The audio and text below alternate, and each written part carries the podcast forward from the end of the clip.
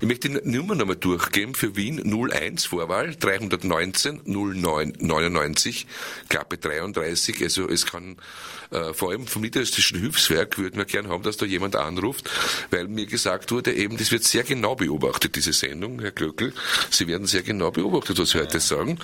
Äh, wird auch im Internet dann stehen, die Sendung. Walter, erzähl ein bisschen weiter.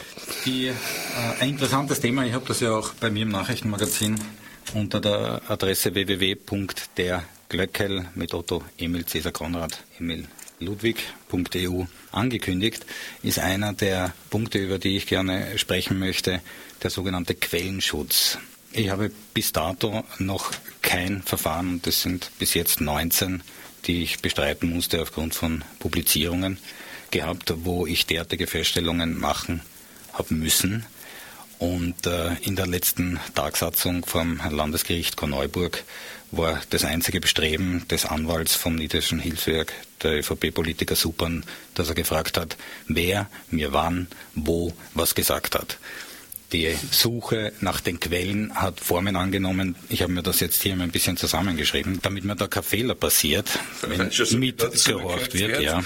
Also eine Dienstnehmerin, äh, sie hat das Einverständnis gegeben, als Quelle gegenüber dem Hilfswerk namentlich genannt zu werden, wurde beispielsweise postwendend mit unter fortlaufender Bezahlung dienstfrei gestellt. Dann wurde auf einer Dienststelle, weil man hier den Kontakt sofort auf die Dienststelle geschlossen hat, hat man ein Schloss ausgetauscht. Die Einsatzleiterin dieser Dienststelle hat alle Dienstnehmerinnen angewiesen, mit ehemaligen Beschäftigten, man, das ist ja im, im, städtischen Bereich, im kleinstädtischen Bereich ja üblich, man kennt sich, man unterhält sich, man trifft sich, die hat ja angewiesen, äh, keine Gespräche mehr mit denen zu führen. Das hat mich schon sehr an die Zeugen Jehovas erinnert, wo also Ausgeschlossene dann äh, Kontaktverbot bekommen. Und dann gab es etwas, das war tatsächlich einzigartig. Ich habe im Mai des letzten Jahres einen TV-Nachrichtenbeitrag veröffentlicht mit dem Titel Hilfswerk Verkäuferin in Krankenpflege unausgebildet bei Intensivpflegefällen eingesetzt. Der Inhalt war ganz einfach. Das war eine sogenannte Nachbarschaftshelferin, die bei intensivpflegebedürftigen Patienten zum Einsatz gebracht worden ist, obwohl sie überhaupt keine Ausbildung, fachliche Ausbildung hatte. Und äh, der Film war keine 48 Stunden online, hat ein Mitglied des erweiterten Landesvorstandes vom Niederländischen Hilfswerk, der gleichzeitig Bürgermeister der Stadt Heimburg an der Donau ist, ÖVP-Mandatar, eine Bekannte von mir angerufen und hat gefragt, ob sie diejenige war, die in dem Film gezeigt wird.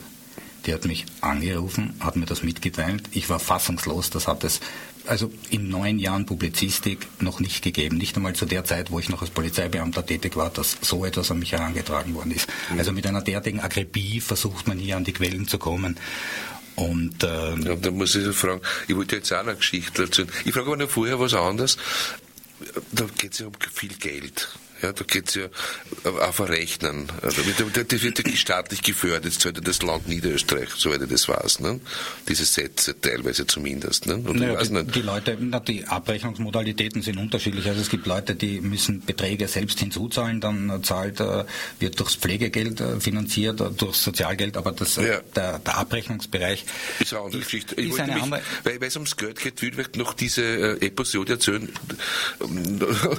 ich hoffe natürlich nicht, dass man da jetzt recherchiert, aber ist eh schwer zu recherchieren. In der Buchhaltung, ich treffe jemand, der in der Buchhaltung vom, ich sage jetzt gar nicht welches Bundesland, vom äh, vom Hilfswerk arbeitet, wird mir Folgendes erzählt. Das lese ich sogar vor, weil sonst kommen wir weiter in Teufelsküche. Wo ist er? Da. Äh, sie hat sinngemäß gesagt, dass der Pflegebereich beim Niederländischen Hilfswerk schwer defizitär ist. Sie sprach von einer Million Euro im Jahr. Sie hat auch den Grund dafür gesagt, nämlich der Bedarf an häuslicher Pflege steigt jährlich und das Land Niederösterreich oder beziehungsweise Oberösterreich oder wie auch immer vergütet die Kosten immer erst ein Jahr danach. Das ist einmal der Grund, warum das äh, einmal defizitär Haupt defizitär ist und dann hat es nur irgendwie so zwischen den Zeilen durchklungen lassen, eben, dass sie eben auch genötigt wird, da Überstunden zu machen und ich will jetzt gar nicht reden, dass sie vielleicht über Schwarzgeld oder unter der Hand noch mehr bezahlt bekommt. Das will ich jetzt da offen lassen. Nur, nur das, zu dieser äh, finanziellen Geschichte. Also es ist nicht, wahrscheinlich auch nicht einfach fürs, fürs Hilfswerk selber, diese Abrechnungen die, korrekt du, abzuwickeln, sage ich mal so. Lieber Pepper, du sprichst eine Thematik an, das ist bei mir noch nicht veröffentlicht. Wenn du das unbedingt anreißt. Ich habe im Zuge dieser Recherchen Abrechnungen bekommen, Unterlagen von Patienten, ich habe das noch nicht veröffentlicht. An und für sich rede ich nicht gerne über solche Dinge, weil das ist genau das, was der Herr Suppan gerne hätte, Informationen, bevor die Information rausgeht. Ja, ja dann lassen wir es einmal. Dann warten wir auf die nächste Aber das Verhandlung. Ist, ist sicher für die Hörer interessant. Ja. Er hat nämlich in der vorletzten Tagsatzung beim Landesgericht Korneuburg beantragt, dass ich die Informationen, die ich vorliegen habe, abgeben muss dass ein Antrag von ihm eingebracht wird. Das Gericht hat mir auch auferlegt, ich soll weitere Beweismittel einbringen. Aber ich gesagt, das wäre für mich in der Geschichte des Journalismus das erste Mal, dass ein Journalist Informationen über Veröffentlichungen, die kommen sollen, vorab dem Gericht und der Gegenseite zuspielt, damit die dann wieder irgendwelche Vorgänge einleiten können, die also nicht unbedingt legal sind. Und ich sage jetzt gleich, die nicht legal sind, damit das mir nicht wieder anders ausgelegt wird. Es gibt ja zahlreiche Zeugenaussagen im Zuge dieser Gerichtsverfahren, die ja, wie vom äh, Herrn Dr. Levin, der Manager vom Niederschen Hilfswerk ist bzw. war, die eindeutig mittlerweile widerlegt sind. Mhm. Das ist der Sprung. Wir haben zwei bedeutende Sachen. Wir haben in der vergangenen Woche einen doch sehr arbeitsintensiven Prozess zum Abschluss bringen können, weil äh, es möglich war, da geht es um die Lohnverminderung durch die Anwendung der Auslastungsquoten, für die Hörer nur ganz kurz erklärt. Die Auslastungsquoten sind ein hochsensibler Bereich, wobei das Hilfswerk in Abrede stellt, dass es in irgendeiner Form etwas mit der Bezahlung der Dienstnehmer zu tun hat. Tatsächlich ist es so, dass diese Auslastungsquoten, als Beispiel jetzt, eine Dienstnehmerin hat einen bestimmten Stand, die ist jetzt Heimhelferin und die darf also jetzt als Beispiel 90 Prozent oder 85 Prozent ihrer Arbeitszeit nur verrechnen. Und das war ein ganz wesentlicher Knackpunkt, weil uh, der ist ja auch noch übergeblieben. Ja. Und ich habe zwei ehemalige Dienstnehmerinnen begleitet, um Nachforderungen, Lohnnachforderungen beim Niederländischen Hilfswerk zu stellen. Und da kam es in den letzten Wochen und vor allem in der letzten Woche zu einem sehr bedeutenden Ereignis. Erstens hat das Niederländische Hilfswerk einer ehemaligen Heimhelferin, die also eine Forderung, ich glaube, in der Höhe von etwas über 3700 Euro gestellt hat, einen außergerichtlichen Vergleich vorgeschlagen. Den hat die angenommen, die hat 2000 Euro überwiesen bekommen. Aber was viel bedeutender ist, dass eine ehemalige Pflegehelferin versucht hat, mit Unterstützung der Niederländischen Arbeiterkammer hier einen Prozess anzustreben, der als Musterprozess Geltung hat, weil ja nicht die Damen alleine davon betroffen waren, sondern in Niederösterreich gibt es ja, ja bekanntlich weiß. knapp 4.700 Dienstnehmerinnen. Die das machen. Die Arbeiterkammer hat ja zuerst den Rechtsschutz zugesagt, dann gab es einen Schriftverkehr, der bis zu einem offenen Brief an den äh, Arbeiterkammerpräsidenten Staudinger gereicht hat. Hat über 600 Stunden hat die Arbeiterkammer zuerst eingefordert, dann hat das Hilfswerk zuerst gesagt, na, das stimmt alles nicht. Dann hat man den juristischen Weg beschritten und plötzlich hat die Arbeiterkammer den Rechtsschutz für diese Dienstnehmerin eingeschränkt. Und zwar, das ist jetzt das Bedeutende. Grundsätzlich ist im Kollektivvertrag dieser Beschäftigten eine Klausel drinnen, die besagt, dass sie Nachforderungen nur für einen Zeitraum von vier Monaten stellen können. Wenn jedoch das Niederländische Hilfswerk diese sogenannten Auslastungsquoten zur Anwendung bringt in der Form der Sittenwidrigkeit, dann gilt ein Fristzeitraum von drei Jahren. Es kam dann zur ersten Tagsatzung. Das Hilfswerk hat versucht, sich auf diese sogenannte Verfristung zu berufen. Und der Richter hat vor dem Arbeits- und Sozialgericht Korneuburg sich die Sachverhaltserörterung durch den Anwalt der Pflegehelferin angehört und hat gesagt, das will er überprüfen. Sollte sich herausstellen, dass die Sittenwidrigkeit angewendet worden ist, dann hat das Hilfswerk das Nachsehen. Das heißt, der Prozess wurde, die Klage wurde nicht zurückgewiesen, sondern sie wurde zugelassen. Und dann kam es zu dem Auftrag des Arbeits- und Sozialgerichtes und das Niederländische Hilfswerk, sämtliche Dienstpläne und Einsatzpläne der ehemaligen Pflegehelferin dem Gericht vorzulegen. Da war eine Frist gesetzt und diese Frist hat das Hilfswerk nicht eingehalten, hat dann um Fristerstreckung ersucht. Das war dann schon fast grotesk, weil das Hilfswerk verlautbart hat gegenüber dem Gericht, dass die Dienstnehmerin, die eigene Beschäftigte, die dafür zuständig ist, jetzt erkrankt wäre und zusätzlich die Unterlagen nicht gefunden werden können. Ich habe mit Spannung auf diese Dienstpläne, die ja doch einen Zeitraum von, ich glaube, zweieinhalb, drei Jahren umfassen, habe ich diese erwartet. Ich habe mir nämlich, äh, bin skeptisch gewesen, ob die tatsächlich die realen Einsatzpläne vorlegen.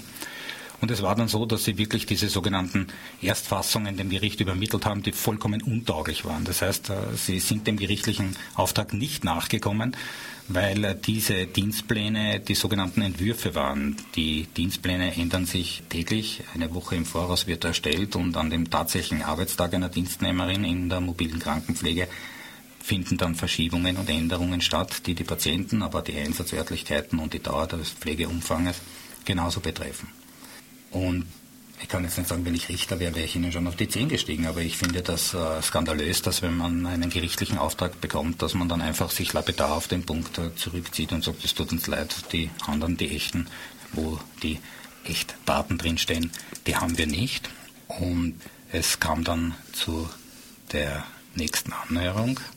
Es wäre jetzt bei der Verhandlung, die letzte Woche stattgefunden hätte am 11. April vor dem Arbeits- und Sozialgericht hätten vier Dienstnehmerinnen als Zeugen für diese Pflegehelferin ausgesagt, die genauso den Auslastungsquoten unterworfen waren und ebenso Lohneinbußen hinnehmen mussten.